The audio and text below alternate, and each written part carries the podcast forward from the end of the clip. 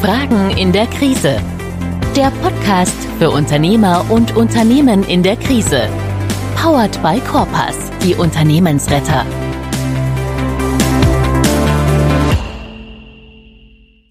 Herzlich willkommen zur Episode 11 von Fragen in der Krise, der Podcast powered by Corpus. Herzlich willkommen und heute geht es um das Thema Datenschutz und Datensicherheit. Dazu habe ich heute auch zwei hervorragende Gäste. Wir werden darüber sprechen, was ist Datenschutz und Datensicherheit eigentlich, was hat's mit der DSGVO auf sich, die ja nun auch mittlerweile über zwei Jahre äh, zur Umsetzung aufgegeben wurde. Wo stehen wir da gerade? Wir sprechen über die aktuelle Situation im Bereich Datenschutz und haben jede Menge praktische, praktische Beispiele aus dem Mittelstand dabei.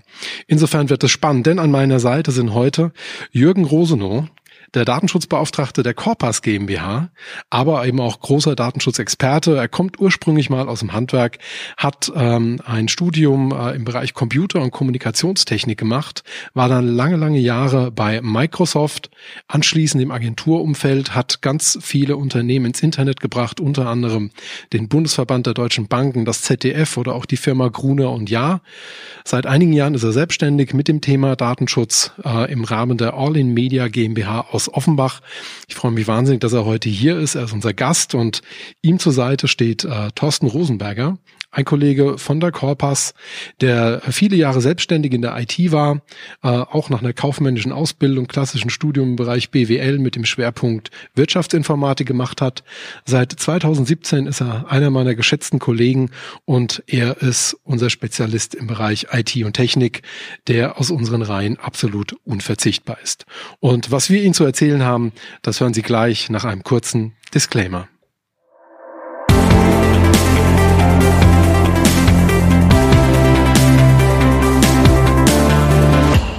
Dieser Podcast stellt keine Unternehmensberatung dar. Um eine individuelle und zielführende Beratung zu ermöglichen, ist eine Analyse nötig, die im Falle der Podcast-Beiträge nicht oder nur stark vereinfacht bzw. anonymisiert erfolgen kann. Dennoch sind die Antworten, Kommentare und Hinweise den Berufsgrundsätzen des Bundesverbandes Deutscher Unternehmensberater BDU e.V. unterworfen.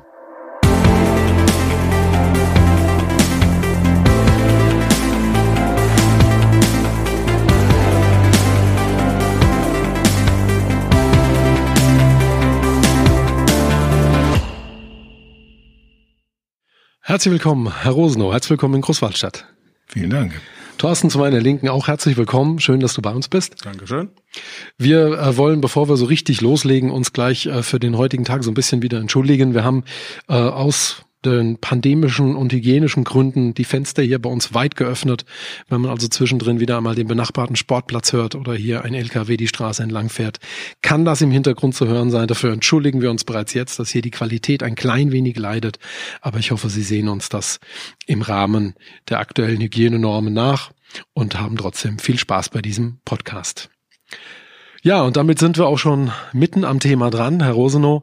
Ähm, Datenschutz ist in aller Munde und jetzt ist aber in den letzten Monaten auch gerade durch die Medien ein weiterer Begriff immer mehr in den Vordergrund gerückt, nämlich der Begriff der Datensicherheit. Könnten Sie uns denn mal den Unterschied ein bisschen abzirkeln? Ja, die Medien sind da sehr kreativ in der Benutzung von diesen beiden Begriffen. Die mischen das immer auch gerade so, wie es ihnen passt. Ähm, das liegt auch vielleicht ein bisschen daran, dass die Journalisten nicht unbedingt immer auch so wirklich vom Fach sind. Ähm, das liegt einfach in der Natur der Sache. Das ist jetzt auch gar kein Vorwurf den Journalisten aus. Aber wenn man das richtig klar mal trennen mag, dann kann man das so sagen, dass Datenschutz sich tatsächlich nur um den Schutz von personenbezogenen Daten äh, beschäftigt und nicht um mehr dann auch. Das ist schon genug, muss man dazu sagen. Und die Datensicherheit, äh, da geht es dann hauptsächlich um die technische Sicherheit und ja, alle anderen Daten, die eben halt nicht äh, irgendeinen Personenbezug haben. In der Praxis ist es dann allerdings schon so, dass das schon irgendwie beides zusammengehört. Äh, da gibt es äh, sehr viele Überschneidungen. Es äh, gibt also keine klare Trennung dann damit. Das eine ohne das andere kann nicht funktionieren. So ist zum Beispiel im Datenschutz, auch in der europäischen Datenschutzgrundverordnung, in der DSGVO, ganz klar festgelegt dann auch, dass sich der, der Datenschutz mit den Themen wie Verfügbarkeit und solche Dingen dann mit auseinandersetzen muss, mit technisch und organisatorischen Maßnahmen. Und Technik ist dann natürlich genau das wie Firewalls und was es da alle dann so gibt. Die Problematik, die man immer natürlich hat, äh, auch gerade das, was im letzten Wochen so durch die Presse gegeistert ist und diese ganzen Angriffe, die da jetzt so gelaufen sind. Also fangen wir an mit Tegut. Ähm, die Logistik funktionierte nicht mehr. Das ist erstmal nur natürlich eine Datensicherheitsthematik gewesen, aber dann kam noch etwas äh, dazu, was die Erpresser leider auch immer sehr gerne machen. Im Vorfeld, wenn die eingedrungen sind in Netzwerke, dann ziehen die in der Regel erstmal Daten ab und äh, wenn dann das äh, betroffene Unternehmen nicht so mitspielt, wie Tegut auch nicht mitgespielt hat und gesagt hat, nö, wir zahlen kein Lösegeld für die Entschlüsselung unseres Netzwerkes, äh, dann sind diese Daten, und das sind dann personenbezogene Daten, unter anderem auch im äh, Darknet veröffentlicht worden. Und äh, da gehören natürlich dann beispielsweise Ansprechpartner, Kontakte mit zu, wie aber auch natürlich so andere Dinge wie Einkaufskonditionen, was natürlich ein Desaster ist für einen äh, großen Lebensmittelhändler. Und ähm, so kann man das dann so ungefähr trennen dann auch. Und dann gibt's natürlich dann so andere Angriffe, wie gerade der aktuelle, äh, der über einen amerikanischen Dienstleister gelaufen ist, wo ähm, das ist eine ganz üble Nummer gewesen. Das mit ist, den Kassensystemen, glaube ich. Mit den Kassensystemen. Also der Dienstleister stellt Updates zur Verfügung für Unternehmen. Und da sind die reingegangen und dann haben sie dort Updates manipuliert und waren dann in, ich weiß nicht, 150 bis 500 Unternehmen sind die jetzt wohl drin, die betroffen sind in Deutschland. Äh, also nur in Deutschland so viele Unternehmen und was da tatsächlich noch alles bei rauskommen mag, das ist noch ein bisschen offen. Das ist jetzt wohl inzwischen schon so. Die haben dann, der Angriff war wohl so erfolgreich, dass die gnädigerweise gesagt haben, na ja, wir wollen uns jetzt nicht mit den ganzen Unternehmen auseinandersetzen. Wir können das ja pauschaliert machen, gibt uns 25 Millionen Dollar und dann kriegt er einen Entschlüsselungscode. Also äh, man sieht, da ist eine Menge Bewegung drin und man muss auch ein bisschen aufpassen und der Datenschutz selber ist dann ein Baustein, weil da gibt es tatsächlich auch für fast alle Unternehmen eine gesetzliche Grundlage, nämlich die Datenschutzgrundverordnung. Während im Bereich Datensicherheit äh, ist es noch nicht so weit. Da hat der Gesetzgeber noch sehr viel Lücken gelassen. Da betrifft es im Grunde genommen eigentlich nur die großen Unternehmen, die sich vom Gesetzgeber her schützen müssen. Und deswegen kommt eben halt auch dem Datenschutz ein bisschen die Aufgabe zu, da öfter mal Finger in die Wunden zu legen. Okay, danke. Das äh, war, glaube ich, sehr bildlich. Und äh, die aktuellen Beispiele waren ja in der Tat auch sehr ähm, drastisch. Äh, ich glaube, ganze Supermarktketten, wo das Kassensystem dann ausgefallen ist, bei Tegut, ja, ich glaube, es waren auch einzelne Tegut-Filialen, zeitweise sogar geschlossen, wenn mich nicht alles täuscht. Ja, das war ein schwedischer, äh, also hauptsächlich hat es einen schwedischen Konzern getroffen, Coop. Also das ist jetzt nicht das, was wir in Deutschland mal unter Coop hatten. Also das ist, ein, wie gesagt, ein großer schwedischer Konzern. Da waren 800 äh, Filialen, die waren einfach geschlossen, weil sie das Geld nicht mehr von den Kunden einziehen konnten. Also das ist schon eine herbe Nummer gewesen, was da ist. Und wie gesagt, bei Tegut, das war Logistik hauptsächlich. Die sind da tatsächlich dann mit Kladde und Papier durch die Gegend gelaufen, haben die Regale abgescannt mit Augen, aufgeschrieben, gefaxt, wieder eingegeben, so wie früher eben. Ging dann auch irgendwie, nur eben langsamer. Also man kann das schon irgendwie okay. regeln und Tegut hat aber einfach das Rückgrat besessen und gesagt, nee, wir lassen uns da nicht drauf ein bis sie eben halt ihre Infrastruktur wieder auf die Reihe hatten. Auch immer ein bisschen kritisch, ne? weil auf der einen Seite hat man Reputationsschaden und auf der anderen Seite vielleicht doch auch einen wirtschaftlichen Schaden, gerade weil man eben ein paar Tage dann die Geschäfte zu hat oder eben Transaktionen nicht durchgeführt werden können. Und da beginnt ja dann auch schon eigentlich der wirtschaftliche Schaden. Ne? Ja, der wirtschaftliche Schaden, das, das ist richtig, das ist immer das eine. Das schwierig, die Schwierigkeit ist immer dann, wenn natürlich dann auch noch personenbezogene Daten abhanden kommen, dann wird's dann eben halt gleich in der Öffentlichkeit äh, ein Thema weil die Grundverordnung viele Dinge einfach vorschreibt. Also man muss dann die Betroffenen informieren über diese ganzen Dinge. Und äh, es hat sich aber auch gezeigt, wenn die Unternehmen, die betroffen sind, da sehr offen mit umgehen und äh, sehr transparent der Öffentlichkeit gegenüber mit umgehen, dass denen dann in der Regel keine Häme entgegenschlägt, sondern eigentlich mehr so Mitleid. Fast schon Sympathie ein bisschen. Fast, ne, fast Sympathien, ja. Also eines der, der krassesten Beispiele, was eben halt ähm, äh, der mentalen Unterstützung der Öffentlichkeit ist, das war vor, ich glaube, zwei, drei Jahren ein Krankenhaus oben im, im Ruhrgebiet. Die hatten auch so einen Verschlüsselungstrojaner und da liefen dann auf einmal keine Operationen mehr. Die kamen nicht mehr auf die ganzen Krankendaten. Das ist für ein Krankenhaus schon echtes Desaster ist und für die Patienten auch ein Desaster. Und äh, die haben das morgens festgestellt. Mittags hat der Geschäftsführer eine Pressekonferenz gegeben und äh, danach hatten sie eigentlich nur Freunde. Also äh, so muss man das auch sehen. Und keiner hat wirklich mehr gefragt, wieso ist das eigentlich passiert? Dann auch. Also die Frage muss man dann ja auch immer noch stellen und äh, entweder hat man tatsächlich selber irgendwie Mist gebaut, in Anführungsstrichen, äh, indem irgendein Beschäftigter irgendwo drauf geklickt hat und sich den Verschlüsselungstrojaner dann ins Haus geholt hat. Ähm, man ist menschlich, das passiert so etwas oder es passieren dann so unschöne Dinge wie jetzt Anfang des Jahres als eben halt Microsoft äh, ein bisschen geschludert hat mit äh, den Sicherheitsupdates, weil sie es nicht so ganz ernst genommen haben und dann auf einmal der Massenangriff auf Exchange-Server kam und äh, da waren dann schon, also auch von meinen Mandanten, einige, die mussten tatsächlich ihre Hardware rauswerfen, weil sie es nicht mehr umgesetzt und aufgesetzt bekommen haben. Also das war schon dann wirtschaftlicher Schaden. Keine Daten abgeflossen, ja, soweit man das sehen konnte. So muss man das ja dann immer sagen, aber äh, es ist natürlich schon eine erhebliche Geschichte und da muss man sich als Unternehmen mal schon fragen, wie lange kann ich denn damit überleben, wenn sowas passiert. Und äh, diese Frage stellen sich leider nicht viele Unternehmen.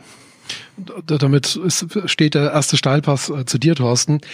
Wie läuft das jetzt im Mittelstand, wenn du dort auf Unternehmen triffst? Haben die diese, diese Zweigliedrigkeit des Themas auf dem Schirm?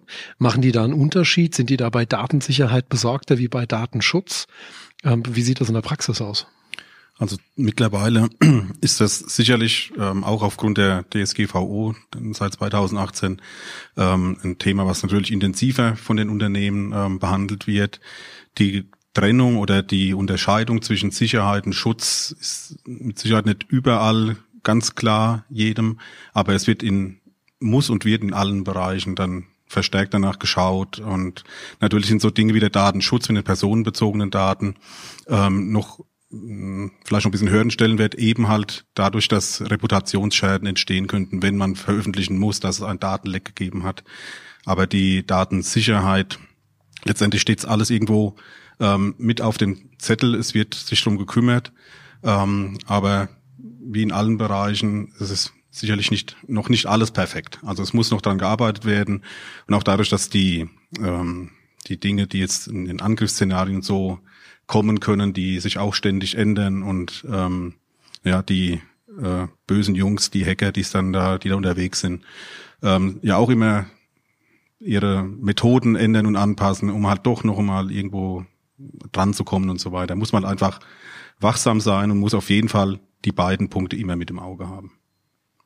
Herr Rosenow, ist das ein realistisches Szenario, dass so ein Mittelständler mit 10, 20, 30 Mitarbeitern, dass der ähm, bei so einer äh, Attacke äh, ausgespäht wird, dass der da erpresst wird? Ist das, ist das die, die Art von Unternehmen, die dann diese ja, Cyberverbrecher im Auge haben oder schielen die eigentlich eher immer gleich auf, auf größere Unternehmen? Wie muss ich mir das vorstellen? Naja, früher hat man häufig, also früher klingt immer gut, wie Opa erzählt vom Krieg, aber so ist es jetzt doch nicht. Ähm, es galt lange Zeit so die Regel, ja, wer interessiert sich denn schon für unsere Daten? Wir sind doch viel zu klein. Ähm, das gilt leider nicht mehr. Ähm, das liegt einfach an den Angriffsszenarien. Also früher hat man tatsächlich äh, als Angreifer gezielt gesucht und hat gesagt, okay, das ist ein Name, da können wir dann reinmachen. Heute ist es halt so, das sind irgendwelche Maschinen, die scannen dann einfach nach Lücken. Man kriegt dann regelmäßig irgendwelche netten E-Mails äh, dann auch auch, wo man irgendwie ganz dringend irgendwo draufklicken muss, dann äh, sonst wird man nicht mehr glücklich. Und ähm, das ist aber wirklich wie mit einer Schrotflinte wird dann geschossen und äh, dann bleibt man halt manchmal eben halt hängen. Dann ist man halt einfach mal dran, wenn dann irgendwas passiert. Und Kleinvieh macht auch Mist, denken sich die äh, Dinger, diese diese diese Dinger, die Angreifer dann und fangen dann natürlich auch an, äh, diesem kleinen Unternehmen dann zu schauen. Das perfide an den Geschichten ist, wenn die drin sind in so einem Netzwerk, dann kommt nicht sofort dann eben halt gleich das, ähm, die Erpressungs-E-Mail, sondern dann wird erstmal geguckt, nach äh, Bilanzen, dann wird erstmal geschaut, wie gesund ist denn das Unternehmen und ähm, wenn man dann so einen Eindruck hat, wie viel man denn nehmen kann dann an Bitcoins, dann, dann wird das dann genommen. Man möchte die Unternehmen nicht umbringen, äh, sondern äh, es soll nur eben halt so weit sein, dass es auch merkbar ist und sich auch lohnt. Und das ist eigentlich schon ein bisschen perfide. Denn dann, möglicherweise kommt man ja auch noch mal ein zweites Mal dann da dran und kann noch mal abkassieren. Deswegen will man es ja auch gar nicht umbringen. Also es ist schon eine schräge Denke, die die Jungs da haben. Aber insofern kann sich da keiner vor schützen und sagen, äh, dadurch schützen, indem man sagt, ey, das äh, trifft uns nicht, das ist durch. Also der Unterschied zwischen Schlachter und Melker, aber äh, auch zutiefst marktwirtschaftlich, ne? Ja, das ist das, äh, das ist tatsächlich so, ja. Da sind richtig Profis in ihren Bereichen dann da drin. Also das ist, man muss das wirklich als organisierte Kriminalität sich vorstellen. Das ist jetzt nicht mehr so der, der kleine Script-Kiddy, wie er das mal früher war, der sich mal irgendwo was zusammengekauft hat. Das passiert jetzt auch, weil äh, man versucht natürlich neue Märkte zu erschließen als Angreifer und äh, verkauft dann diese Skripte dann auch für äh, ein paar Euros dann auch, ein paar Dollar dann auch, und die kann man dann selber nutzen, dann je nachdem, wie viel Dienstleistung Leistung man haben will. Also man kriegt sogar Support, äh, wenn man äh, diese Dinge im Darknet kauft. Also das ist schon eine ganz schlimme Sache, was da dann abgeht. Und dann kann das auch eine Industrie, oder? Das ist im Endeffekt äh, eine kleine Industrie. Und wenn man diese Summen sieht, die da tatsächlich äh, irgendwo durch die Gegend getragen werden, auch eine sehr lukrative Industrie. Auch das muss man dann dazu sagen. Und ähm, die, das Schlimme, wie gesagt, ist dann daran, dass jetzt in den nächsten Jahren werden sehr wahrscheinlich auch die kleinen, äh, die einfach, sage ich mal, so mit Mitläufer eigentlich sind als Angreifer, die nutzen das dann auch, um sich das Taschengeld ein bisschen aufzubessern. Und das kann nicht schöner werden für Unternehmen dadurch. Okay, danke. Thorsten, hast du in deinem unmittelbaren Erfahrungsschatz Unternehmen, die auch schon betroffen waren, hast du mal vor so verschlüsselten Dateien gesessen, sowas mal in Live erlebt? Leider? Glück, glücklicherweise äh, tatsächlich noch nicht. Also wir hatten in unserem Umfeld jetzt noch keinen Kunden, der tatsächlich davon betroffen war, dass Daten verschlüsselt wurden und vielleicht im schlimmsten Fall vielleicht Backups gleich mit verschlüsselt wurden, so dass man nicht mehr wiederherstellen konnte. Toi, toi, toi, Stoff mal auf Holz, ähm, hatten wir bisher noch nicht gehabt. Ja, da darf man wirklich, glaube ich, dankbar sein, weil die Risiken, die da drin liegen, sind natürlich auch monetär beträchtlich. Herr Rosenow, jetzt, ich habe aufmerksam zugehört und ich muss nachfragen, was ist ein Script-Kiddie? ja, äh, Entschuldigung, äh, hätte ich vielleicht kurz erläutern sollen. Ähm, ja, Kili ist klar, das sind die die Jungs, sage ich mal, die keine Freunde haben, aber einen Rechner. Ähm, und ähm, also meistens sind sie eben halt Jungs, äh, will nicht ausschließen, dass es auch Mädchen sind, aber meistens sind es irgendwelche Jungs, die dann vorm Rechner irgendwie klonen und irgendwas Merkwürdiges dann da, dann machen. Und Skripte, das ist eine Art von Programmierung und früher war das so dieser Begriff, äh, dass man dann irgendwie so ein paar merkwürdige kleine Programmierungen gemacht hat und dann hat man Rechner mit einfach mal ein bisschen mit beeinflusst und mal ein bisschen die Leute geärgert. Darum ging es eigentlich früher. Und heute ist es eben halt was anderes. Heute verdient man Geld damit. Okay, ich verstehe. Ähm, trotzdem die Frage, das haben Sie erklärt, ne? also das sind dann eher so die, die zu Hause quasi als Autodidakten dann auch sich irgendwie Dinge beibringen, die schadhaft sind. In den Medien hört man dann immer, ja, die Hacker werden in China, in Russland vermutet. Ähm, ist das realistisch oder ist das dann im Prinzip auch nur äh, äh, ja, das, das, das, das Lesen von irgendwelchen Kaffeesatzspuren. Also ist das wirklich so? Sitzen da Menschen, die, die dann Unternehmen schaden wollen im Ausland und versuchen da oder sind die auch im Staatsauftrag unterwegs und versuchen da Straftaten zu verüben? Das ist jetzt eine, eine Antwort, wo ich jetzt sehr lange drüber was sagen könnte, aber ich versuche das mal zusammenzufassen. Fangen wir von hinten an mit Staatsauftrag. Den gibt es, ja. Äh, das muss man schon sagen. Ähm, es nennt man schlicht und ergreifend Wirtschaftsspionage. Das ist, ähm, das machen natürlich natürlich nur die anderen, das machen nicht die westlichen Staaten, logisch. Ähm, das, äh, wer Ironie findet, darf sie jetzt behalten. Ähm, aber äh, natürlich, da gibt es tatsächlich äh, schon Hackergruppen, die äh, wirklich mit Geheimdiensten auch wirklich zusammenarbeiten und dann gezielt irgendwo reingehen, äh, gerade ganz aktuell, was Impfstoffe angeht. Also da werden ganz viele Angriffe gefahren. Also BioNTech ist da wirklich zum Beispiel sehr betroffen und aber auch die anderen wie Astra und so weiter, ähm, um dann eben halt dort Wirtschaftsgeheimnisse abzugreifen. Und dann gibt es noch die Gruppen, die selbstständig agieren. Das sind wirklich Unternehmen, das sind wirklich Hackerunternehmen, die haben teilweise richtig große Gebäude, wo die drin sitzen mit 100, 200 Leuten, wo jeder so sein Thema macht irgendwo und äh, die sitzen dann meistens in den Ländern, wo sie sich dann einfach aufhalten können und dann auch manchmal von Geheimdiensten genutzt werden für bestimmte Dinge. So eine dreckige Hand wäscht die andere nach dem Motto. Und äh, die agieren dann. Und in der Regel werden die auch von diesen Regierungen in Ruhe gelassen, solange wie sie sich eben halt die Opfer aus anderen Ländern kommen. Äh, wenn es das eigene Land angegriffen wird, dann wäre wahrscheinlich Schluss mit lustig. Ähm, aber so dadurch, sage ich mal, Beispiel jetzt, also nur mal als Beispiel, diese russische Gruppe, die jetzt gerade ähm, dort diesen großen Angriff auf diesen amerikanischen Dienstleister gefahren hat, das sind klassische Kriminelle, die aber auch nachweislich auch schon mit einem russischen Geheimdienst zusammengearbeitet haben. Aber das ist wohl nicht in dem Fall der Fall. Also da gibt es keine Verbindung in den Kreml hinein, aber man lässt sie einfach gewähren. So muss man das einfach dann sehen. Und äh, die haben extremes Know-how. Man darf äh, nicht vergessen, dass auch gerade im Ostblock da sind extrem gut ausgebildete Leute. Also die Grundlagenausbildung ist da wirklich extrem gut.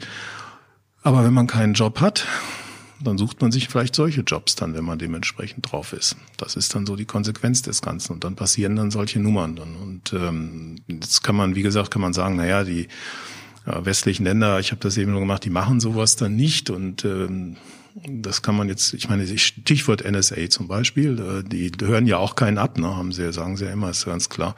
BND macht sowas ja auch nicht. Äh, jetzt gibt's natürlich in den demokratischen Ländern jetzt die Diskussion, darf man in so einem Fall zurückschlagen? Also darf man das auch? diese ganzen Geschichten. Und das ist natürlich eine ganz heikle Geschichte, weil wie jedes Mal, wenn man irgendwo zurückschlägt, kann das in der Eskalation enden. Und dann sind es auf einmal nicht mehr nur in Anführungsstrichen nur normale Unternehmen, sondern dann sind es auf einmal Wasserleitungen, die dort irgendwo manipuliert werden.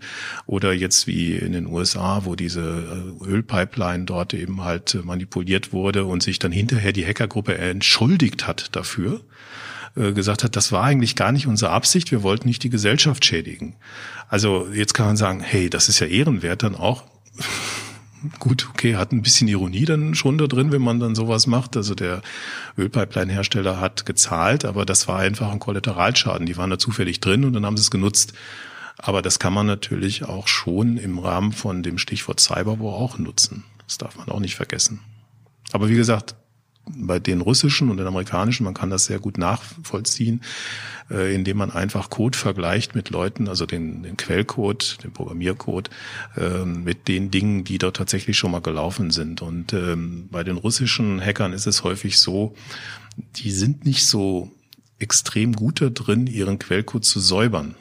Also das um irgendwelche Kommentare, da sind häufig noch kyrillische Kommentare drin. Und ähm, da kann man dann schon sehen, aus welcher Richtung das kommt. Okay, ich verstehe. Also doch forensische Spuren, die dann, ja. die dann so etwas zeigen. Ja. Okay. Vom der Datensicherheit würde ich nochmal den, den Sprung in Richtung äh, Datenschutz machen. Da haben Sie äh, in Ihrem ersten Statement was ganz Interessantes gesagt. Es wird immer so ein bisschen oberflächlich von personenbezogenen Daten gesprochen. Könnten Sie den Begriff mal erklären und auch, auch mal erklären anhand von Beispielen, was personenbezogene Daten sind?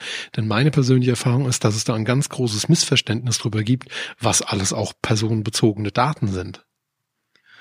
Also man kann es am besten nachlesen in, äh, in dem Artikel 3 der Datenschutzgrundverordnung. Da hat der Gesetzgeber sich die Mühe gemacht und hat das mal aufgelistet, was das eigentlich ist. Und vereinfacht ausgedrückt sind das alle Daten, in denen man eine natürliche Person, also so wie du und ich, äh, mit identifizieren kann oder identifizierbar machten kann dann auch. Und äh, das nennt man dann auch betroffene Person oder im Datenschutz-Sprech ist das immer der Betroffene, also generisches Maskulinum, der Gendersprache hin oder. Da gibt's noch keine Alternative dann zurzeit, zumindest wäre mir keine bekannt für. Ähm, also die Betroffenen dann auch. Und da gibt es eine ganze Reihe von Dingen. Das können Merkmale sein, das können Tracking-Codes sein, das können IP-Adressen sein, das können irgendwelche ähm, Gesundheitsdaten sein zu äh, psychischen Merkmalen, physischen Merkmalen dann auch. Das können Zeugnisse sein. Äh, das kann aber auch äh, so Dinge sein wie Tracking-Codes in Webseiten, was uns unter anderem diese wunderschönen Banner oben beschert auf jeder Webseite, die übrigens fälschlicherweise Cookie-Banner genannt werden, was aber nicht stimmt. Denn da geht es um was ganz anderes, äh, sondern man muss zustimmen als Person, ob man seine personenbezogenen Daten auf dieser Webseite überhaupt verarbeitet haben will. Und da sieht man dann auch schon, wenn man da mal reinguckt, wer sich mal diese Mühe macht, um da reinzugucken, was da alles aufgelistet ist. Und das ist schon eine ganz große Menge. Und ähm, da gibt es natürlich dann auch immer die Schwierigkeit bei den personenbezogenen Daten. Ähm, wenn man jetzt ein Datum hat, da kann man in der Regel nichts mit anfangen. Dieser Verwendungszusammenhang ist eigentlich immer das Spannende dann da drin. Also ähm, Sie haben eben erwähnt, ich komme aus Offenbach und äh, Offenbach Kennzeichen, Kfz-Kennzeichen, OF. Äh, alle, die hier irgendwie aus dem Rhein-Main-Bereich sind, wissen, um was es dann da geht, wofür OF steht. Ohne Führerschein heißt das üblicherweise dann auch oder auch anders ausgedrückt. Äh, Leute, in Offenbach ist unsere Stadt, bringt die Kinder rein. Ähm, so, ne, also ich, ich, wie gesagt, ich komme aus Offenbach, ich darf mir das jetzt einfach mal so erlauben, so zu reden, so und äh, das hat auch schon Gründe, warum so ein bisschen darüber geredet wird. Die Offenbacher haben eben halt die höchsten Kfz-Versicherungsgebühren in der gesamten Bundesrepublik. Ähm, meine Person ist jetzt so, ich sage, 1979 war ich unfallfrei. Ich zahle das halt mit. Also da stimmt das auf einmal schon nicht mehr mit dieser, dieser Begriff, dieses, dieses personenbezogene Datum Kfz-Kennzeichen. Das Interessante ist dann aber dabei, ähm, das ist zwar ein personenbezogenes Datum, aber nicht schützenswert in dem Sinne, weil wir tragen es ja tagtäglich am Auto spazieren. Wir, uns fehlt das Gegenstück, nämlich die Datenbank eben halt vom Kraftfahrzeugbundesamt. Äh, da könnte man auf die natürliche Person dann wiederum schließen, was dann die Leute, die uns dann immer mit irgendwelchen Packtickets, die man dann bezahlen muss oder zu schnell fahren, dann ärgern, dann auch natürlich auch gerne tun. Ähm, aber da wird dann Verwendungszusammenhang hergestellt und ähm, je mehr eben man von diesen kleinen Bausteinen hat, äh, umso besser wird es. Und das machen eben halt die Herrschaften von Facebook, Amazon, Google jeden Tag mit den Daten und je mehr Zeugs man bekommt, umso transparenter wird es. Und wenn man was über sich erfahren will, also mein Tipp ist, fragen Sie bei, bei Facebook nach, die wissen das. Also wenn man Fragen zu sich hat, die sind da durchaus äh, sehr transparent und da kann man dann noch abfragen. Es gibt ein Auskunftsrecht übrigens auch für die Bürger. Das heißt, man kann tatsächlich nachfragen, was hast du über mich gespeichert? Äh, sollte man mal machen, wenn man in Facebook unterwegs ist. Vielleicht ist man danach nicht mehr unterwegs. Könnte ich mir zumindest vorstellen, wenn man sieht, was da alles auf einmal drin steht und was dort gesammelt wird. Da, da bin ich vollkommen bei. Ich hatte, glaube, die Episode 10, die letzte Episode war es, hatten wir den äh, Kollegen Max Mais hier, ein junger Mann, der im Bereich Online-Marketing sehr aktiv ist und ähm, das kann ich nur bestätigen. Also ähm, da wird, wird ja nicht nur das gesammelt, was Sie liken oder was Sie irgendwie kommentieren, sondern es wird ja auch gesammelt, wo Ihr Daumen auf einmal äh, in der Passage äh, des Feeds langsamer wird. Also welche Bilder bringen Sie zum Anhalten, welches potenzielle Interesse hängt dahinter. Also da bin ich bei Ihnen. Ich glaube, dass es da ein paar Unternehmen gibt, die wissen sehr präzise, wer wir sind, was wir wollen, was wir mögen und das sind dann in dem Fall richtig personenbezogene Daten. Das sind personenbezogene Daten und ähm, wenn wir jetzt schon gerade auf Facebook rumhacken, dann können wir ja gleich mal ein bisschen weitermachen da in dem Bereich. Ähm, äh, WhatsApp zum Beispiel. Ähm, bei WhatsApp ist es jetzt so, da hat ähm, die Einwilligungen sind geändert worden durch Facebook. Äh, das heißt, äh, Facebook hat gesagt, okay, also WhatsApp ist ja eine Facebook-Tochter. Ähm, die ganzen Metadaten, die man in WhatsApp so generiert, also wer, wann, wo, mit wem Team irgendwo äh, miteinander konferiert. Also nicht die Inhalte, sondern tatsächlich nur wer wann wo mit wem. Das und wie lange quasi, das drumherum. Das wird äh, zu Facebook dann übertragen oder soll zu Facebook übertragen werden. Und äh, wenn das jetzt dann noch verknüpft wird mit den Dingen, die man dort, äh, jetzt das sind ja nur Telefonnummern, die dort erstmal in WhatsApp drinstehen dann auch und äh, Lokalitäten, Örtlichkeiten, also wo man sich befindet, die Statustexte und diese ganzen Dinge. Aber wenn man das dann noch verknüpft mit den Dingen, die in Facebook drin sind, und die Verknüpfung ist die Telefonnummer auch bei Facebook, dann kriegt das Ganze auf einmal eine ganz neue Dimension. Und dann kann man ganz schnell an Facebook dran erkennen, ähm, hat man Kinder? Wenn ja, wie viele? Sind es Töchter? Sind es Söhne? Ähm, ist man verheiratet? Äh, ist man vielleicht erst in der beginnenden Beziehung oder bricht die Beziehung auseinander oder geht man fremd? Oder ist man schwanger oder was auch immer? Und diese ganzen Dinge, die kriegt man auf einmal dann raus. Und äh, das weiß dann Facebook. Und dann muss sich halt jeder die Frage stellen, ob man das will. Dann auch, das ist dann immer die Frage. Und wenn man das Ganze dann noch selber anreichert durch einen gepflegten Seelenstriptease, indem man dann regelmäßig bei Facebook was reinschreibt, hey, dann sollte man sich hinterher nicht wundern. Das ist der Punkt. Ich glaube, dann darf man sich wirklich auch nicht wundern. Ja, genau. Äh, Thorsten, sind sich unsere Kunden, sind sich Mittelständler immer so darüber im Klaren, was personenbezogene Daten sind, was sie bedeuten und wie die auch damit umgehen müssen? Also, dass das dann auch äh, bestimmten Schutz unterliegt. Haben die das auf dem Schirm? Ist das denen bewusst? Also zwischenzeitlich ähm, auf jeden Fall ähm, ist zumindest die Sensibilität da, ähm, sich auch mit dem Thema zu beschäftigen und auch Know-how, das Wissen darüber ist in den letzten zwei, drei Jahren sicherlich dramatisch gewachsen, weil man sich auch damit äh, beschäftigen muss letztendlich aus den eventuell entstehenden juristischen Konsequenzen, wenn man es halt eben nicht tut. Ähm, also das ist mit Sicherheit ganz stark vorangegangen und hat ein viel höheres Level als noch vor zwei, drei Jahren. Ähm, sind in den Unternehmen dafür Ressourcen aufgebaut worden? Also sind da jetzt einfach mehr Leute, die den technischen Background haben, die mit den Begriffen Datenschutz, personenbezogene Daten besser, besser umgehen, weil sie sie besser verstehen? Oder ist es so, dass die Unternehmen einfach hier selber auch durch Schulung, Fortbildung einfach auch Kapazität aufgebaut haben? Sowohl als auch. Also es gibt sicherlich je nach Größenordnung auch des Unternehmens, ähm, dass dann wirklich personell in dem Bereich ähm, vielleicht noch aufgestockt wurde. Es werden auch oft externe Berater oder auch Datenschutzbeauftragte eben halt wie Herr Rosenow ähm, dann eingebunden mit ins Unternehmen, weil das Thema mit Datenschutz und Datensicherheit, also sowohl das technische als auch das ähm, personenbezogene Daten, Datenschutzthema, sehr umfangreich, sehr komplex ist. Man, wir haben es bei uns ja auch selbst äh, gemerkt, wenn wir uns dann intensiver mit beschäftigt haben, dass das ein ganz breites Feld ist, äh, was aber auch sehr in die Tiefe geht und dass man da viele Dinge auf dem Schirm haben muss.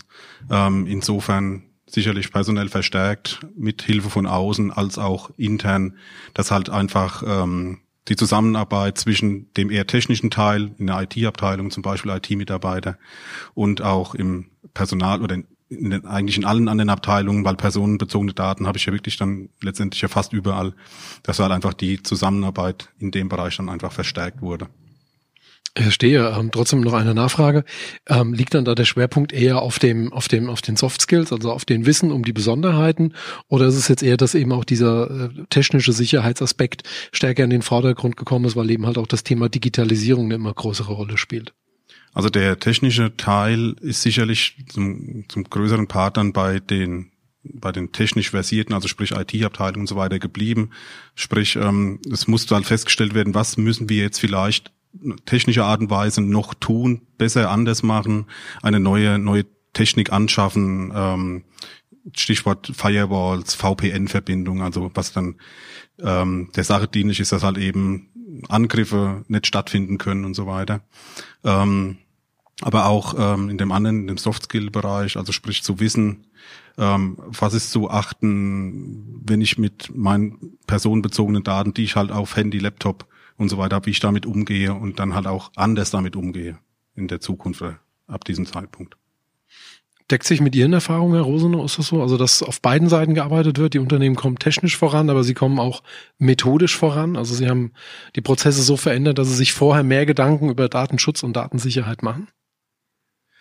Naja, einen richtigen Anschub gab es natürlich schon durch die Datenschutzgrundverordnung, weil da auf einmal exorbitante Bußgelder im Raum standen, wenn man irgendwas nicht macht. Und da ist es, glaube ich, für vielen in den Fokus geraten und haben gesagt, wow, äh, sind wir da eigentlich, tun wir da eigentlich was? Und für viele hat man, viele haben dann erkannt, nee, da müssen wir jetzt vielleicht mal rangehen. Und parallel dazu kommt natürlich noch immer diese äh, digitale Transformation, äh, die ja immer noch voll läuft und in vielen Dingen auch noch weit nicht abgeschlossen ist. Da muss man noch ganz viel dran machen. Und äh, wenn man da natürlich dann anfängt, dann berührt man in der Regel immer irgendwo personenbezogene Daten. Wenn man Daten irgendwo verlagert, neu verarbeitet, mit Tools, mit Cloud, was auch immer dann auch, oder Software as a Service Dinger dann auch. Und da stellt sich dann ganz schnell die Frage, geht das? Darf ich das? Was für Regeln gibt es dann? Was muss ich beachten? Und äh, spätestens dann ist der Moment, wo die Techniker dann natürlich ganz schnell sagen, ey Leute, das ist jetzt nicht mehr unser Ding.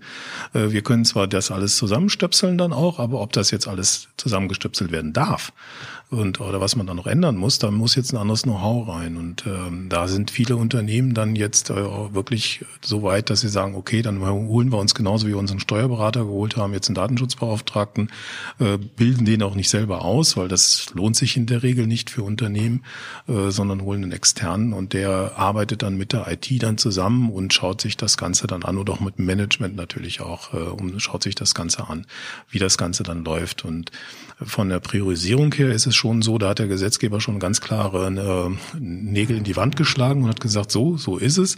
Ähm, und hat dann klar gesagt, also Datenschutzbeauftragte äh, sind halt äh, unabhängig und weisungsfrei und nur dem Gesetz unterworfen. Also nicht, dass da irgendwo ein Manager aus dem Gebüsch grätscht und sagt, nee, das wollen wir alles nicht. Äh, natürlich kann der das immer machen, auch gerade als Externer. Ich, ich sag mal so, es ist jetzt nicht mein Laden. Das, äh, ich bin nur der Dienstleister. Ich sage es halt. Und wenn einer meint, er macht es dann trotzdem anders, dann ist das seine Entscheidung.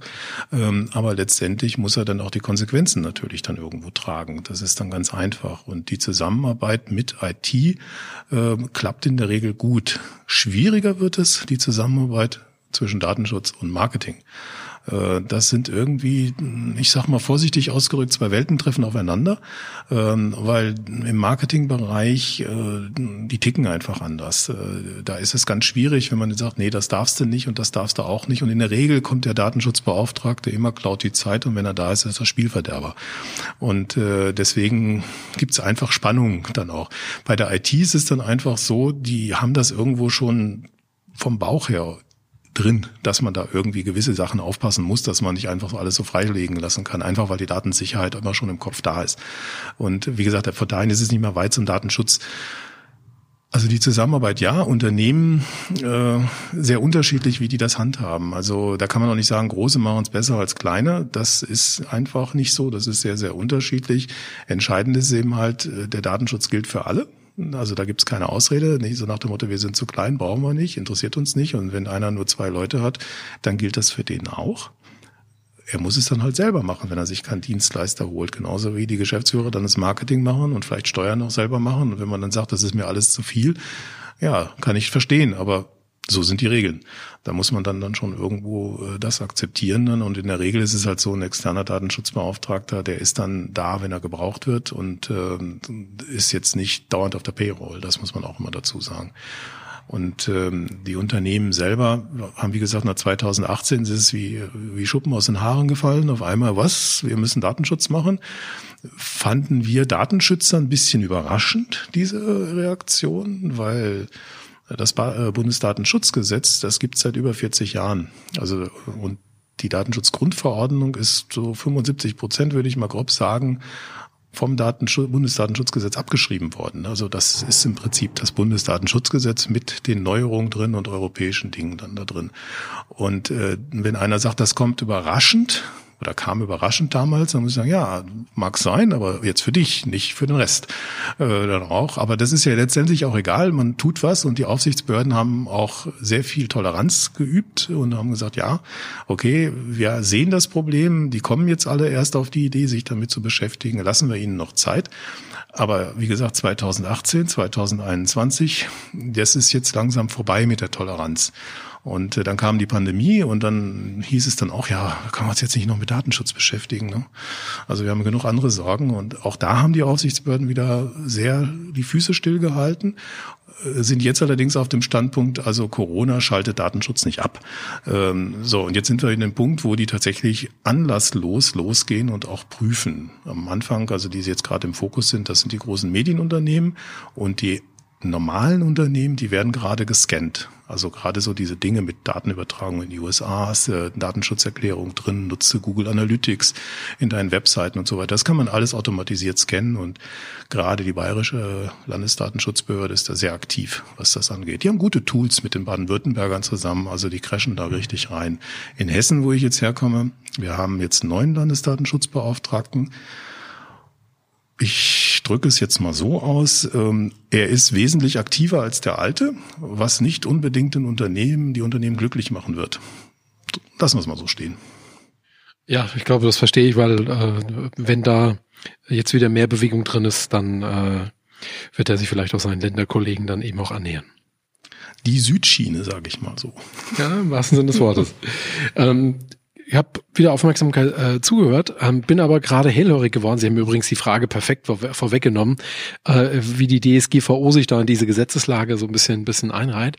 Trotzdem, eine Sache ist mir noch unklar. Jetzt haben Sie gesagt, zu 75 Prozent entspricht die DSGVO, also die Europäische Datenschutzgrundverordnung, dem, was schon im BDS, äh, jetzt muss ich spicken, BDSG gestanden, also dem Bundesdatenschutzgesetz. Aber 25 Prozent sind anders. Können Sie in knappen Worten erklären, wo die DSGVO ergänzt oder eben anders macht, wie das Bundesdatenschutzgesetz es damals in die Bücher geschrieben hat? Also das Bundesdatenschutzgesetz hatte einen, also Konstruktionsfehler ist jetzt falsch, aber das hatte einen Punkt drin, da stand oben gleich drin, gilt für die Bundesrepublik Deutschland. Und damit war natürlich an der ganze Schluss. So Dinge wie Facebook konnte man nicht greifen, weil Facebook hat gesagt, Edge, wir sitzen in Irland. Äh, damit äh, bist du gar nicht zuständig. Und äh, die Aufsichtsbehörden in Deutschland mussten dann sagen, ja, stimmt leider, ne? Hm, ärgerlich. Ähm, das war natürlich erstmal so ein Punkt, wo, wo das dann ganz schwierig wurde. Das ist geändert worden. Dann war war es auch technologisch einfach nicht auf der Höhe. Viele Formulierungen passten einfach nicht mehr zu dem, was in der Realität draußen äh, dann irgendwie unterwegs war. Dann, also das, da musste man schon sagen, da sind so ein paar Sachen dann einfach dann auch aktualisiert worden. Und eines der krassesten Punkte, was tatsächlich anders ist, äh, das sind die Bußgelder. Und äh, man muss äh, so als Vergleich, nur mal, damit man sich mal vorstellt, was da passiert ist, äh, das höchste Bußgeld im Bundesdatenschutzgesetz damals war 50.000 Euro, aber dann musste man schon goldene Datenschutzlöffel klauen, um die überhaupt irgendwie dann verhängt zu bekommen. Also es gab auch schon mal mehr, das ist klar klar, das ist kein Thema, das geht schon mal. Aber es war sehr, sehr, sehr selten. So, und im Bunde, in der Datenschutzgrundverordnung ist es jetzt so, das orientiert sich am Kartellrecht, die gesamten Bußgelder mit der Folge, dass die Bußgelder merkbar und wirkungsvoll sein müssen. Und das sind schon zwei Wörter, da kann man dann schon Nackenhaare hochkriegen, wenn als Unternehmen. Und ähm, da ist sind die Bußgelder zwischen 10 Millionen und 20 Millionen, je nachdem Pflicht- oder Handlungsverletzung. Oder, und dann wird's ganz böse, zwei oder vier Prozent des letzten gesamten Jahresumsatzes. Und ähm, häufig kann man sich jetzt die Frage stellen, naja, klingt gut, klingt viel, wird doch eh nicht verhängt. So, ähm, das ist so die Regel. Nur mal so als Beispiel, äh, 35 Millionen hat H&M gezahlt, also die Hersteller von den Klamotten. Äh, Hennes und Mauritz heißen die, glaube ich, wenn ich es richtig jetzt äh, sehe.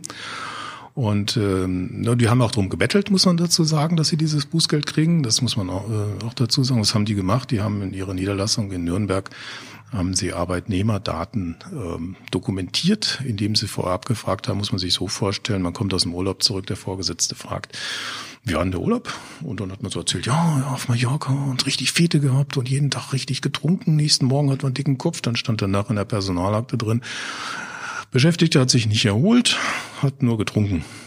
So, da steht ja in Personalakte. Und dann war irgendwann, manchmal gibt's ja Zufälle, war dann irgendwie ein Rechte im Netzwerk nicht richtig gesetzt. Und dann waren diese Personalakte öffentlich. Und äh, das hat dann die Aufsichtsbehörde auf den Plan gerufen.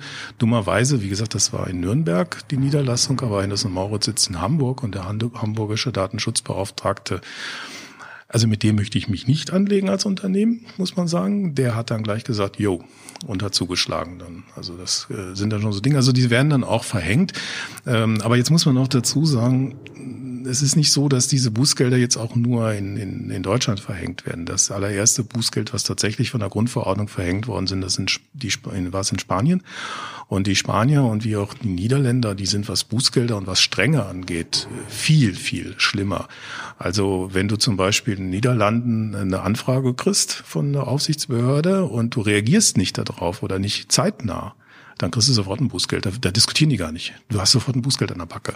Dann auch. Das ist in Deutschland schon ein bisschen anders. Also in Deutschland, die suchen schon Mitstreiter dann auch. Also wenn dann immer genölt wird, dann äh, deutsche Aufsichtsbehörden und das ist alles so schrecklich oh, nee, das ist so ist es nicht. Das gibt was anderes. Und jetzt kann man sagen, ja, die Europäer natürlich wieder mit ihrem Datenschutz machen sie alles mit kaputt innovationsfeindlich und was dann, ich meine, man muss ja nur irgendwo Wahlkampf, ne?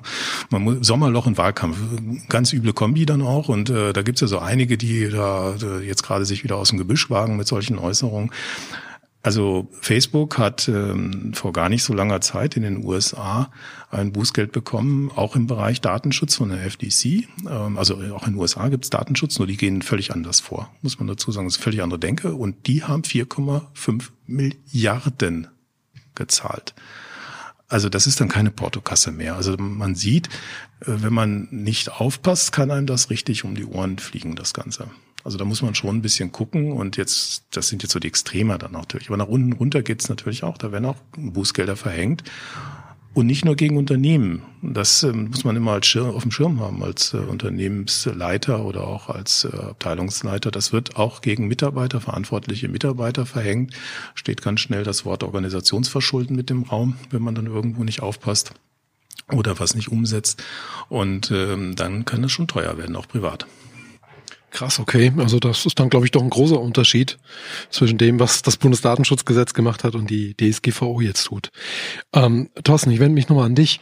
Ähm, A, sind diese krassen Bußgeldunterschiede so transparent? Also haben Unternehmen sowas auf dem Schirm? Das ist richtig. Also wenn du eine Million Euro Umsatz machst, hast vier Prozent deines Umsatzes als Strafe sind es 40.000 Euro. Ne? Also das ist, das ist sehr viel Geld. Haben die das A so auf dem Schirm? Das zum einen. Ähm, und zum anderen ähm, haben die äh, auch wirklich so Detailkenntnisse, also jetzt, was Herr Rosenow gerade berichtet hat, wo man eigentlich hinschauen muss, ne? Daten fließen nach Amerika, ähm, äh, was jetzt durch die DSGVO ähm, ja auch nochmal schärfer betrachtet wird, auch dass da gescreent wird im Hintergrund. Haben die das auf dem Schirm? Kriegen die das so mit? Also was die Bußgelder angeht, das war sicherlich einer der meistbeachteten Punkte, als die DSGVO dann in Kraft getreten ist mit diesen Änderungen. Also sprich, ähm, wie viel kann es mich kosten, wenn ich mich nicht dran halte, wenn ich nicht aufpasse. Also diese zwei bis vier Prozent, die sind schon auch angekommen und auch, ähm, dass jetzt Bußgelder wirklich in Größenordnungen verhängt werden, wie Herr Rosenow gerade äh, gesagt hatte, ähm, kommt auch an. Also es wird auch, man liest es mit und man weiß, da mal 35 Millionen, da mal die, die Beträge, also die großen Beträge, die sind dann schon im Bewusstsein auch da. Ähm, dass im Hintergrund gescreent wird und wie die Behörden da genau vorgehen und dass man vielleicht bei denen dann auf den Schirm kommen könnte, wenn etwas nicht passt, weil entsprechende Tools verwendet werden auch, um bestimmte Dinge zu prüfen, was jetzt auch im Webbereich zum Beispiel dann ist. Ich denke, das ist ähm, eher nicht bei jedem auf dem Schirm. Also da ist sicherlich noch Luft nach oben, ähm, dass da noch mehr äh, drauf geachtet wird. Okay, äh, greifen wir das vielleicht mal auf.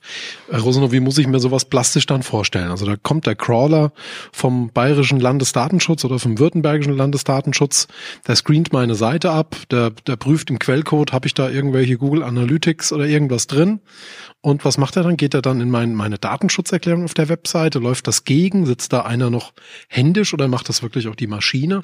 Und was passiert dann? Kommt dann ein Brief im Sinne von, hier ist die Strafe? Also so spanisch-niederländisches Modell? Oder kommen die da an und sagen erstmal Dudu im Sinne von, das solltet ihr aber mal schnell ändern? Wie muss ich mir das in der Praxis vorstellen? Also diese, diese Crawler, das ist schon das richtige, der richtige Name dafür, die äh, gehen da durch und schauen dann erstmal, okay, Google Analytics, gibt's dann was, äh, ist äh, der, der Eingangsbanner dann entsprechend da, werden irgendwelche Cookies gesetzt, werden irgendwelche Tracking-Cookies zum Beispiel dann auch gesetzt, was auch immer dann auch, wird. YouTube, wird Google Maps verwendet beispielsweise, also überall da, also wenn man draufklickt, dass dann automatisiert und sofort Daten in die USA fließen können, nicht müssen, aber können und das reicht schon das Können aus. Äh, und dann guckt man nach, äh, automatisiert in die Datenschutzerklärung. Äh, ist das da aufgeführt? Steht das da beispielsweise drin irgendwo? Ähm, und wie ist dann, wenn man das prüfen kann, manchmal kann man das auch nicht prüfen und dann macht's Klick, dann kommt ein roter Zettel raus, also ganz bildlich gesprochen und dann sitzt dann ein Kollege von der Aufsicht und guckt sich das dann manuell an. Und äh, am nächsten Schritt kriegt man dann einen Anhörungsbogen mit der Bitte, in 14 Tagen bitte eine Antwort zu geben. Und 14 Tage sind nicht viel, das geht ruckzuck rum. Und dann muss man eine sehr kluge, eine sehr gute Antwort haben, ähm, weil sonst gibt es eben halt Nachschlag. Ähm, dann wird tatsächlich nachgehakt und wird gesagt, okay, warum hast du das nicht gemacht? Und dann, wenn man dann sagt, okay, wir machen das jetzt, wir, wir brauchen jetzt irgendwie zig Tage dafür, dann empfehlen die, möglichst abzuschalten, erstmal beispielsweise Analytics. Das kann man ja machen. Oder auch Maps rauszunehmen oder YouTube-Links äh, rauszunehmen oder was auch immer. Und ähm, dann kann man sagen, okay, wir ändern das und dann muss man irgendwann, dann bleibt man auf dem Schirm, dann kriegt ein Aktenzeichen, bleibt man auf dem Schirm und dann irgendwann, wenn die Aufsichtsbehörde zufrieden ist, dann wird die Akte geschlossen. Und man hat dann natürlich schon erstmal so einen kleinen Malus dann da dastehen. Dann auch, also wenn das nächste Mal dann irgendwas ist, dann wird geguckt, also nach, gucke mal, da war doch schon mal was. Aber hat er gut bearbeitet, das Unternehmen ist okay, das passt. Also die sind nicht nachtragend in dem Sinne, wenn man eben halt kooperativ ist. Wenn man nicht kooperativ ist, dann sind die auch nicht kooperativ. Okay, aber führt eventuell der kleine rote Reiter zum großen roten Reiter, weil die dann eben auch tiefer reingehen und prüfen? Also sagen die dann, okay, da war ein Analytics-Verstoß, den haben sie behoben, wir sind fein? Oder sagen die dann, naja, wo Analytics im Argen ist, da sind ja meistens, wo Rauch, da, da Feuer dem Motto folgen, gehen die dann tiefer rein? Äh, naja, wenn sie natürlich einmal manuell so eine Webseite am Wickel haben, da sieht man natürlich mit den Tools, also man kann eigentlich von außen fast alles messen, ähm, da sieht man schon eine ganze Menge. Also wenn dann irgendeiner sagt, nee, also beispielsweise sehr beliebt sind diese Google-Fonds dann auch, also diese Schriftarten, die man bei Google in den, ähm, in ähm, WordPress zum Beispiel unter anderem integrieren kann. Und ähm, die äh, und übertragen regelmäßig Daten in die USA, indem sie sich die Fonds nachladen. Und jetzt kann man sagen, ja, wir haben das alles auf dem Server. Server, sondern es ist ein Klick irgendwie zu gucken, stimmt das oder sendet diese Webseite irgendwas? Und wenn diese Webseite dauernd irgendwo an Google Fonds was sendet, dann kannst du davon ausgehen, das ist nicht auf dieser Webseite, sondern das liegt extern. Und wenn du dann der Aufsichtsbehörde so eine Falschangabe machst, dann werden die natürlich zickig, logischerweise. Und äh, dann kann es schon mal ein bisschen eng werden, also indem sie dann wirklich intensivst nachhaken und wenn, wenn man dann immer noch nicht nett ist, in Anführungsstrichen, und kooperativ ist, dann klingeln die auch mal und kommen auf einen Kaffee vorbei. Und es gibt viele Dinge, die man sicherlich nicht haben muss und das ist äh, unfreiwillig die Aufsichtsbehörde im Haus haben. Wobei man auch dazu sagen muss, man kann sie dann auch zur Unterstützung rufen. Auch das geht, weil die sind kooperativ. Das ist so, die unterstützen einen auch. Also ich mache das zum Beispiel recht regelmäßig, wenn es darum geht, irgendwelche Videokameras aufzuhängen, was ein ganz heikles Thema ist. Arbeitsplätze, Öffentlichkeit, äh, öffentlicher Raum und was auch immer dann auch. Und äh, wenn das Konzept da ist, gehe ich zur Aufsichtsbehörde und sage, guck mal, wie sieht's denn aus? Äh, könnt ihr damit leben? Und mm, häufiger ist es dann schon so passiert, dass dann äh, einer von den Aufsichtsbehörden vorbeikommt und dann äh, sagt, okay, wir gucken uns das mal gemeinsam an und dann auch Tipps gibt. Jetzt kann man sagen, Hilfe, die Aufsichtsbehörde böse. Nee, ist sie nicht. Äh, man muss eben halt nett mit denen umgehen, dann gehen die auch nett mit einem um und die freuen sich, wenn man so viel Intention äh, auch mit an den Tag legt und sagt, wir möchten das richtig machen, weil darum geht es denen auch in Deutschland, dass es richtig gemacht wird. Und äh, das sollte man, diesen Bonus, den man als Unternehmen bei den Aufsichtsbehörden hat, den sollte man auch nutzen und nicht verspielen. Okay, also ich glaube, damit haben wir so ein bisschen die Aufsicht auch so ein bisschen vermenschlicht und auch gezeigt, dass die wirklich sehr kooperativ sind. Aber Sie haben vorhin noch was ganz Wichtiges gesagt. Datenlecks beispielsweise, also wenn Daten von meinem Unternehmen wegkämen, dann muss ich das veröffentlichen. Ich muss das den Betroffenen mitteilen. Und manchmal ist es ja sogar so, dass ich dann diese Veröffentlichung in Form von Zeitungsanzeigen machen muss. Also zumindest ist mir in der FAZ schon die eine oder andere Anzeige aufgefallen, von der ich sage, na, die machen aber da gerade keine Werbung.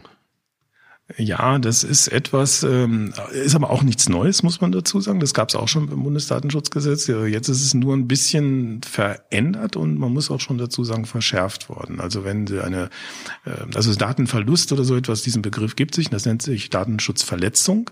Das kann alles Mögliche sein, das kann Löschung sein, das kann abhandenkommen sein, das kann äh, Daten äh, werden wirklich fließen ab, das kann aber auch ein verloren gegangener Brief mit einem Gehaltszettel sein beispielsweise. Auch das ist eine Datenschutzverletzung. Und äh, da gibt's die erste Regel nach Kenntnisnahme, äh, prüfen, ob denn das meldepflichtig bei der Aufsichtsbehörde ist. Und das kann man in selten selber machen als Unternehmen. Da brauchst du einfach Fachexpertise, das ist einfach so. Und wenn du zum Schluss kommst, dann in dem Fall der Datenschutzbeauftragte mit zum Schluss kommt und sagt, das muss man melden, sonst gibt's Ärger, dann hat man 72 Stunden nach Kenntnis dieses Vorfalls Zeit und äh, nicht Tage, Stunden. Äh, und das ist sehr knapp. Stellen wir uns Gründonnerstag vor, vor Ostern, dann wird's eng. Dann muss man dann eben halt sehr schnell sein. Man muss nicht sofort die Lösung haben, aber man muss es melden. Das ist halt das Entscheidende. Und äh, dann äh, ist äh, das sehr gut im Gesetz festgelegt, was ist es erstmal eine, Datenschutzverletzung. Und wenn man dann gibt es in dem nächsten Artikel, der gleich darauf folgt, entsprechende Informationspflichten nennt sich das, den Betroffenen gegenüber. Und da muss man dann gucken, welche Betroffenen sind wie betroffen. Ja, ist jetzt oft das Wort dann der Betroffene drin, aber wer ist jetzt wirklich dann betroffen und mit in, in was für einer äh, Qualität dann auch? Und dann muss man die tatsächlich kontaktieren. Und im kleinen Fall ist es zum Beispiel so, sag ich mal, bis zehn kann man, also ich mache das bei meinen Mandanten so, ich greife zum Telefonhörer und rufe die an und sage, hey, und da ist was total Beklopptes passiert, das und das. In der Regel ist es so, dass die total überrascht sind, dass man sich aktiv bei denen meldet. Jetzt kann es natürlich aber auch sein, auch gerade bei großen Datenmengen, dass man gar nicht alle Betroffenen erreichen kann oder das viel zu aufwendig ist. Oder auch gar nicht kennt. Oder auch, ja, kennen tut man sie ja schon. Sonst oder erkennen kann, wer betroffen ist. Ähm, ja, doch, da, sowas kann natürlich auch passieren dann auch, aber häufig ist es dann so, dass die einfach nicht mehr erreichbar sind, dass die E-Mail-Adressen nicht mehr funktionieren, die Telefonnummern gehen nicht mehr, die Adresse stimmt nicht mehr, weil der einfach verzogen ist, der kann verstorben sein, das weiß man ja eben halt nicht. Der ist einfach nicht erreichbar. Und wenn das der Fall ist, dann hat man die Öffentlichkeit zu informieren darüber und äh, muss dann eben, und äh, das hat sich äh, von den Gerichten so eingebürgert, zwei halbseitige Anzeigen in überregionalen Tageszeitungen schalten. Und da muss man letztendlich sagen, was ist passiert, was haben wir getan und lieber Betroffene, was für Problematiken können für dich auftreten, worauf musst du denn achten? Und positives Marketing als Anzeige sieht mit Sicherheit anders aus. Das muss man auch dann dazu sagen. Ganz sicher, ja. Thorsten selber so einen Fall schon mal erlebt, irgendwie auch beteiligt gewesen? Hattest du schon mal die Situation, dass irgendwo Daten weggekommen sind? Also eine Datenschutzverletzung oder eine Datenverletzung stattgefunden hat? Auch hier glücklicherweise noch nicht. Ähm, noch in der Richtung noch nichts passiert. Toi, toi, toi, hoffen wir, dass es so bleibt, ähm, weil das ja doch immer ein ganz gravierendes ganz gravierender Moment ist, gerade wenn man dann die Öffentlichkeit informieren muss, wie du es gesagt hast, ähm, oder wie es Herr Rosenberg gesagt hat, positives Marketing oder eine Werbung sieht anders aus. Ne? Sicherheit, ja. Ich muss mich an der Stelle nochmal entschuldigen. Sie müssen die letzten paar Minuten streckenweise den Eindruck gehabt haben, wir sitzen hier neben einem Truppenübungsplatz. Habe immer wieder hier auf dem Rekorder den, den Ausschlag gesehen. Äh, hier benachbart ist eine Tiefbaufirma, die wohl ausgerechnet heute ihr Arbeitsgerät sauber macht. Da sind dann zum Teil auch ganz äh, dumpfe Schläge mit dabei. Also sollten Sie das hören müssen, dann bitten wir Sie da um Verzeihung die Zeit rennt. Trotzdem eine fachliche Frage, Herr Rosenau, würde ich gerne noch stellen. Sie haben auch von dem Eingangsstatement von den äh, TOMs gesprochen, von den äh, technisch-organisatorischen Maßnahmen. Könnten Sie die nochmal erklären, was das genau bedeutet, was das DSGVO oder das Gesetz damit bezwecken will und wie sowas in der Praxis aussieht? Weil ich glaube, viele haben das Wort schon gehört und wer jetzt nicht wirklich jeden Tag mit, mit Datenschutz arbeitet, kennt vielleicht aber die tiefere Bedeutung nicht. Also die technisch-organisatorischen Maßnahmen ist, wie der, wie der Name schon sagt, eine, eine Auflistung von den Dingen, wo man beschreibt, äh, was man tut, äh, damit die Daten geschützt sind. Also das fängt an, indem man äh, sich tatsächlich mal überlegt, was setze ich eigentlich überhaupt für eine Software ein, was für eine Hardware setze ich ein. Ähm, ist meine Eingangstür abgeschlossen? Habe ich ein Schlüsselbuch? Gibt es ein Besucherbuch möglicherweise? Dürfen Betriebsfremde einfach durchs Unternehmen latschen, ohne dass dass sie dann tatsächlich irgendwie vielleicht begleitet werden. Dann auch gibt es Videokameras, sind die Fenster gesichert, ähm, mache ich ein Backup, wenn ja, wie? Äh, wie schütze ich mich gegen Verschlüsselungstrojaner äh, beispielsweise? Oder habe ich einen Notfallplan? Was passiert da? Gibt es einen Business Continued Management Plan dann auch? Auch das ist äh, klingt ganz gut, heißt nichts anderes, so nach dem Motto, irgendwas geht den Bach runter, wie komme ich wieder ans Laufen dann hinein. Also solche Dinge, die müssen dort aufgelistet werden.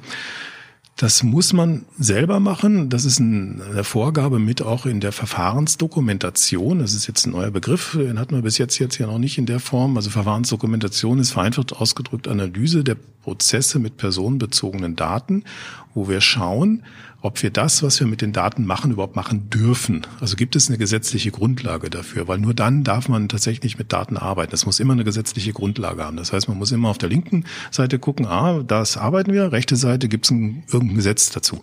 Dann auch, was, was das kann Sozialabgaben sein, das kann Abgabenordnung sein, das äh, kann aber auch was ganz anderes sein, also beispielsweise eigene Zwecke oder eine Einwilligung dann auch. Also, aber solche Dinge muss man dann dokumentieren. Das ist Pflichtveranstaltung für jedes Unternehmen. Äh, und zwar deswegen, wenn mal was passieren sollte, dann sagen auch die Aufsichtsbehörden ganz häufig, gib mir mal deine Verfahrensdokumentation, gib mir deine technisch-organisatorischen Maßnahmen. Also hast du dir über das, was du tust, eigentlich mal Gedanken gemacht? Weißt du, was du da eigentlich machst oder ist es Blindflug? Und wenn man 14 Tage Zeit hat nach so einem Anhörungsbogen, da kann ich Ihnen sagen, da kriegen Sie keine Verfahrensdokumentation auch im Kleinladen. Einfach nicht hin. Das geht nicht, weil viel zu viele Fragen geklärt werden müssen und man muss ja auch sinnvoll und richtig antworten. Man kann ja nicht irgendwas da reinschreiben und das ist schon sehr umfangreich, was man da auch tatsächlich dann dokumentieren muss. Also sehr kleine Unternehmen ist es einfacher als ein Großunternehmen, weil es nicht so viele Prozesse gibt einfach. Aber äh, man muss es dokumentieren und äh, dann geht's natürlich dann äh, immer noch weiter. Äh, da muss man dann noch sagen, informiere ich denn eigentlich auch meine ganzen Kunden, meine Lieferanten, meine Kollegen, meine Beschäftigten über das, was ich mit denen ihren Daten eigentlich treibe. Und dazu musst du erstmal wissen, wissen, was du eigentlich machst. Dann also Informationspflichten, Stichwort. Und das ist ein großes Konglomerat, was man da zusammenfassen muss. Und ähm, wie gesagt, technisch-organisatorische Maßnahmen, da ist leider ein bisschen geschludert worden in der Datenschutzgrundverordnung. Ähm, da steht drin, ja, das musst du machen, ähm, aber es ist nicht wirklich ausdefiniert worden vom Gesetzgeber was man da eigentlich machen muss. Das ist ein bisschen unschön gelaufen. Ähm, also die Datenschutzbeauftragten haben so den Eindruck, die hatten keine Lust mehr und keine Zeit mehr, die mussten fertig werden dann auch. So irgendeiner, der Ministerrat hat denen das von der, von der, vom Tisch gezogen, so nach dem Motto, ja gut, dann ist es halt so. Äh, man hat sich inzwischen europaweit darauf geeinigt, dass man dann wieder die Vorgaben vom damaligen Bundesdatenschutzgesetz nimmt. Da war es nämlich tatsächlich definiert. Und äh, das ist jetzt eigentlich die Regel, die ist jetzt wiederum ergänzt worden, eben halt über so Dinge wie Business Continued Management und, und diese ganzen Dinge, Maßnahmen, wie man überprüft. Das war vorher so in der Form da nicht drin. Da gibt's jetzt aber auch Artikel in der Datenschutzgrundverordnung. Und das muss man jetzt auch reinschreiben, wie man das denn eigentlich macht. Also macht man interne Audits dann zum Beispiel. Schaut man sich mal an, ist das eigentlich richtig, was ich hier mache? Stimmt das eigentlich noch oder hat sich was geändert? Dann auch mal eins darf man ja auch nicht vergessen. Datenschutz, aber auch Datensicherheit, das ist nicht der Kern eines Business. Das Business ist was ganz anderes. Und das andere, das läuft mit, also muss man das trotzdem auf dem Schirm haben und da muss man einfach, wie bei der Arbeitssicherheit, da muss irgendwann mal Klick machen und dann muss ah, da muss ich mich heute wieder mal mit beschäftigen. Und äh, bei der Arbeitssicherheit machen das die Arbeitssicherheitsbeauftragten, beim Datenschutz macht es der Datenschutzbeauftragte. Bei der IT sollte das eigentlich immer der ITler machen, solange wie er nicht äh, von der Geschäftsführung mit irgendwelchen anderen Dingen zugemüllt wird. Dann auch, also ich gehe mal davon aus, das ist jetzt hier nicht so, aber äh, häufig ist es halt leider so, dass IT-Abteilung gerade Stichwort digitale Transformation ziemlich am, an der Kante laufen, also was die Belastung angeht. Das darf man auch nicht vergessen und dann bleiben einfach viele Sachen ja, sind, man macht Prioritäten, man setzt einfach Prioritäten. Das muss halt laufen und alles andere hat erstmal geringere Priorität. Und dann kommt der Datenschutzbeauftragte und sagt, da müssen wir auch noch was. Und äh, dann sagt er, oh, Augen verdreh. Also es ist auf der einen Seite ein notwendiges Übel, aber es sagt natürlich auch viel über die Qualität eines Unternehmens aus, weil äh, das ist natürlich auch ganz klar ein Qualitätskriterium. Absolut richtig dann. Und man kann da auch positiv mit umgehen und aktiv mit umgehen. Also ähm, ich sage meinen Mandanten immer, wenn die Auftragnehmer sind, äh, baut euch einen Auftragsverarbeitungsvertrag und gebt ihn mit dem Angebot gleich mit dann auch, weil das in der Regel bei den Auftraggebern nicht im Fokus steht. Und die sind dann überrascht, also ganz viele sind häufig überrascht, dass sie sowas überhaupt machen müssen. Dann, äh, und wenn sie es nicht machen würden, hätten sie ein Problem, weil das ist eine Pflichtveranstaltung, ist gesetzlich einfach festgelegt. Und äh, man kann das dann auch nutzen und dann hat man zumindestens habe ich immer so die Erfahrung gemacht, dann als Auftragnehmer eigentlich immer schon einen ganz guten Draht dann dahin, so nach dem Motto, okay, die kümmern sich auch um sowas dann auch. Okay. Du hast noch an dich eine letzte Frage. Du hast ja den Prozess 2018 äh, äh, relativ eng begleitet. Äh, Toms technisch-organisatorische Maßnahmen, Verfahrensdokumentation. Kannst du uns so von deinem Gefühl wiedergeben? Wie komplex fandest du das? Wie, wie, wie, wie, wie, ähm, äh, wie gut war das in der Umsetzung? War das einfach? Gibt es da auch eventuell Hilfestellung oder irgendwas? Wie hast du es damals empfunden? Also schon ähm, war sehr umfangreich, hat ein Gefühl erstmal erschlagen zu Beginn. Dann haben wir ein bisschen Struktur und Ordnung reingebracht, hatten dann äh, vom BDU dann auch, gab es damals ähm, Hilfestellung in der Form von Checklisten und solchen Dingen, gerade auch für die TOMs, ähm, die wir dann letztendlich durchgegangen sind, mit dem Vorteil schon, da es vom Branchenverband kam, dass es natürlich äh, gut gepasst hat. Ähm, andere Dinge wie Auftragsverarbeitungsverträge äh, und so weiter äh, muss man sich einfach mit beschäftigen. Wo brauche ich überhaupt einen? Mit welche Software nutze ich zum Beispiel? Wie nutze ich die? Brauche ich da so einen Vertrag? In der Regel ja. Äh, es ist ja mit Ja zu beantworten. Ähm, insofern war das in 2018 schon eine ordentliche Hausnummer. Ähm, man muss drangehen und muss sich halt umfangreich informieren. Wie gesagt, wenn es einen Verband vielleicht gibt, einen Branchenverband gibt oder befreundete Unternehmen, ähm, die in die Richtung schon was gemacht haben, dass man sich da auch irgendwo Unterstützung mitholt, ähm, dann ist es im Nachhinein gar nicht mehr so schlimm gewesen, aber man muss auf jeden Fall dranbleiben und muss sich schon intensiv kümmern. Ja, Danke dafür. Ähm, an der Stelle, ohne jetzt in einen Werbeblock verfallen zu wollen, ähm, muss man auch ganz klar sagen, ähm, die Zusammenarbeit mit einem professionellen Datenschutzbeauftragten ist da natürlich auch eine Riesenhilfestellung, weil doch nochmal mit anderen Mitteln und Möglichkeiten da drauf geschaut wird. Wir verlinken auch äh, den, äh, die Daten zu Herrn Rosenow nochmal in den Show Notes dieses Podcasts. Wenn Sie da also tiefer reinschauen möchten, dann können Sie das auch an dieser Stelle gerne tun. Wir empfehlen das äh, sehr, sehr, sehr, sehr klar denn äh, einfach in diesen Zusammenarbeiten kommen nochmal Dinge ähm, zur Sprache und können sie Sachen organisieren, die sie vielleicht sonst ein bisschen im toten Winkel hätten. Und äh, das haben wir genossen und das empfehlen wir auch jedem, mit dem wir diesbezüglich arbeiten. Eine Stunde und drei Minuten sind hinter uns.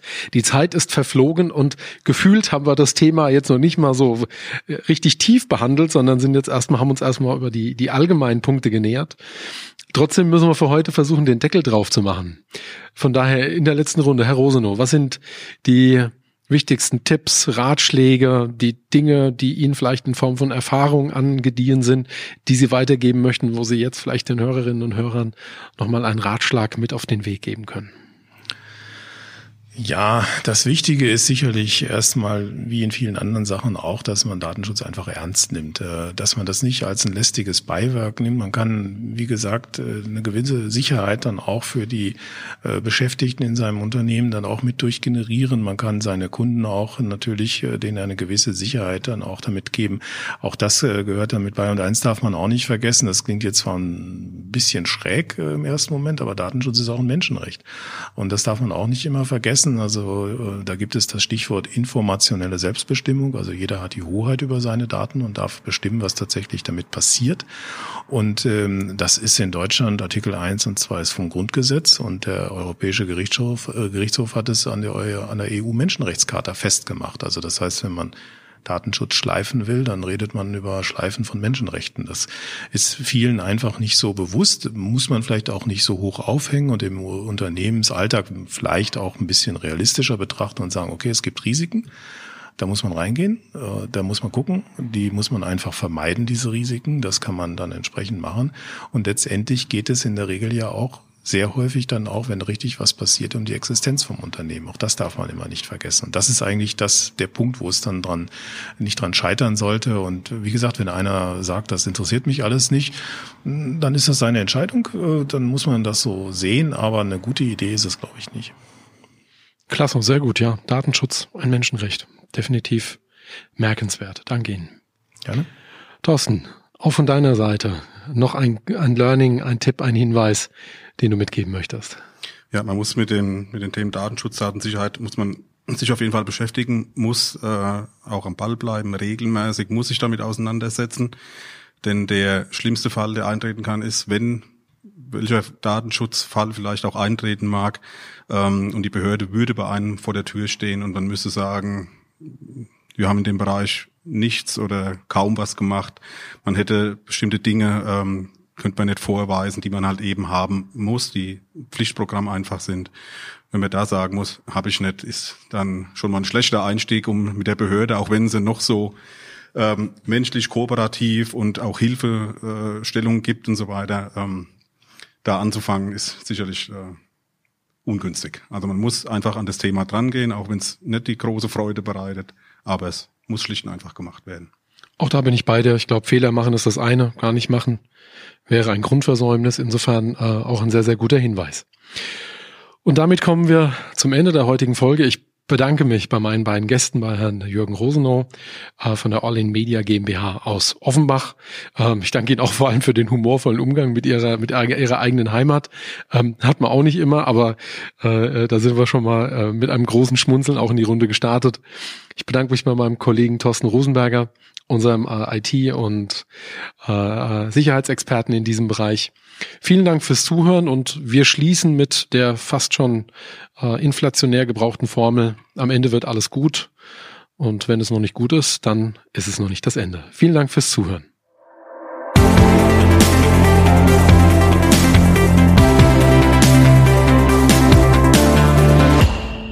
Alle weiterführenden Informationen finden Sie in den Show Notes dieses Podcasts oder unter www.corpas slash Fragen in der Krise. Gerne freuen wir uns über Ihren Like und jede Art von Kommentar.